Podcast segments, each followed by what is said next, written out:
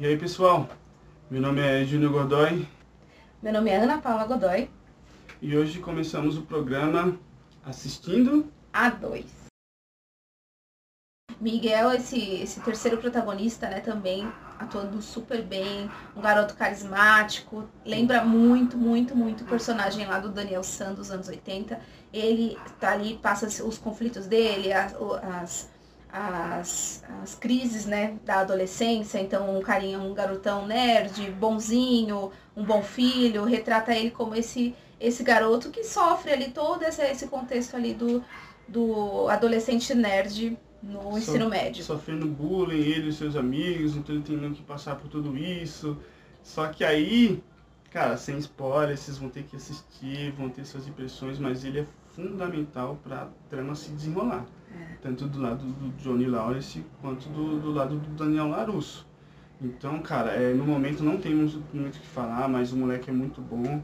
Né? É, o personagem dele é cativante demais. Então, ele, ele também vai sofrer com esses altos e baixos, as falhas, né? Por ele ser um moleque muito bom, sendo treinado pelo Cobra Kai, que é o Johnny Lawrence. Então, vocês tentam imaginar aí, ou se vocês já viram, vocês podem comentar também, como que é né? Porque, tipo, o Daniel era bonzinho, mas foi treinado pelo seu Miyagi. Agora, tipo, é meio que ao contrário. Isso que é o legal da série, isso que é legal do é. Miguel também. A gente amamos o Miguel. É, o personagem é um personagem simples, é um personagem que traz a simplicidade, um, um, garoto que quer, que quer aprender, ele quer uma referência, né? E ele, e, e ele acaba vendo no, no Johnny Lawrence essa, dele, né? essa referência. É, e vai tentando ali se moldar conforme os ensinamentos dele. Mas é um personagem também aqui do coração. Vamos falar do Eli. Para quem já assistiu, falar Eli. Para quem não assistiu, então vamos dar uma referência. Falcão, Falcão. gente. É, é, o que, é o que tem a mudança ali mais drástica da história.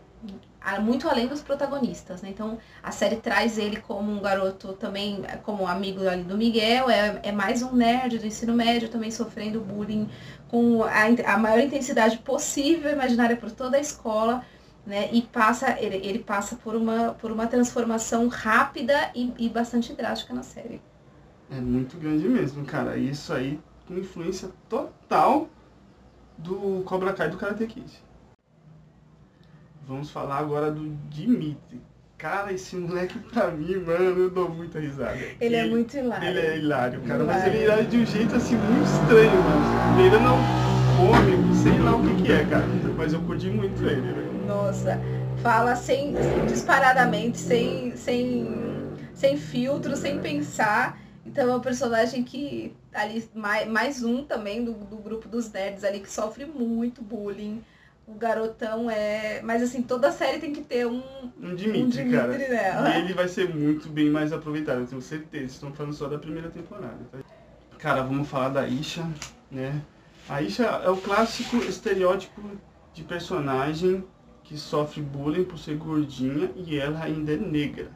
Então, cara, a mudança dela é muito boa também.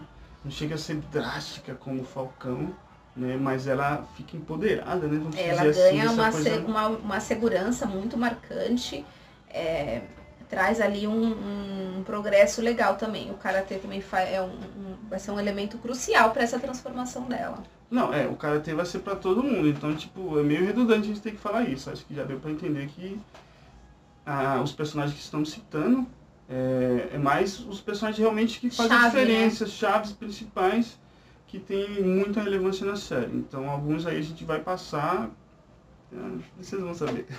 Agora vamos falar do personagem assim que pra mim é o mais difícil, né? Mas eu vou falar, que é o Robin. Cara, eu não sei se é por causa do ator que atua dessa forma. Eu não sei se é o personagem que tem que ser dessa forma ou o diretor não consegue fazer alguma coisa, mas cara, é o menos carismático para mim. Cara, eu não sei, pô, eu, eu, eu, espero que, que eu mude minha opinião sobre ele. Mas a mudança dele não é tão drástica assim, não tem uma mudança repetida, por quê? Porque ele quer ser durão, é. mas parece que no fundo ele não é durão. Então fica assim, ele é durão, ele não é, ele quer mudar, ele não é, ele sempre foi isso, ele não sempre foi isso, então fica, fica um pouco confuso. Tá? Então vamos ver a evolução dele, como que vai ser aos poucos. Então, tipo, parece um choque internamente dele. Pô, vou ser bonzinho total, não vou ser bonzinho total. Ele traz muito ainda vingança com relação ao pai. Ele traz muito essa coisa de querer uma forma de, de alfinetar o pai. Ser né? visto, né? Quero de ser, ser visto. Então aquela coisa da revolta do adolescente de querer chamar a atenção do pai fazendo a coisa que talvez seja errada, né? Não chamar pelo não chamar a atenção pelo positivo. Então ele procura aí um caminho de chamar a atenção, de atrair a atenção do pai, né? Que a atenção da mãe ele deixa pra lá. Mas enfim, é, é um personagem que, que tem esse essa é, o Júnior escreveu muito bem aí essa esse lado que a gente fica né, confuso com relação até as expressões dele na atuação, É, né? Parece ser muito congelar, preso é, parece ser engessadão, né?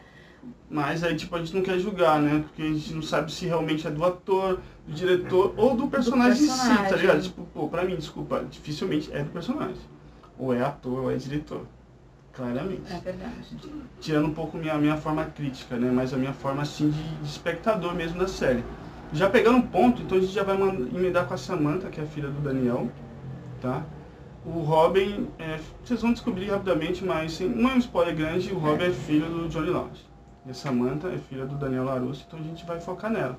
Cara, na primeira temporada, ela não parece ser tão relevante. Ela faz uma, pausa, uma, uma apariçãozinha aqui e ali, vai se tornando aos poucos uma, uma personagem relevante, né? Pra trama, com o pai, com, entre aspas, o Cobra Kai, com a escola, né?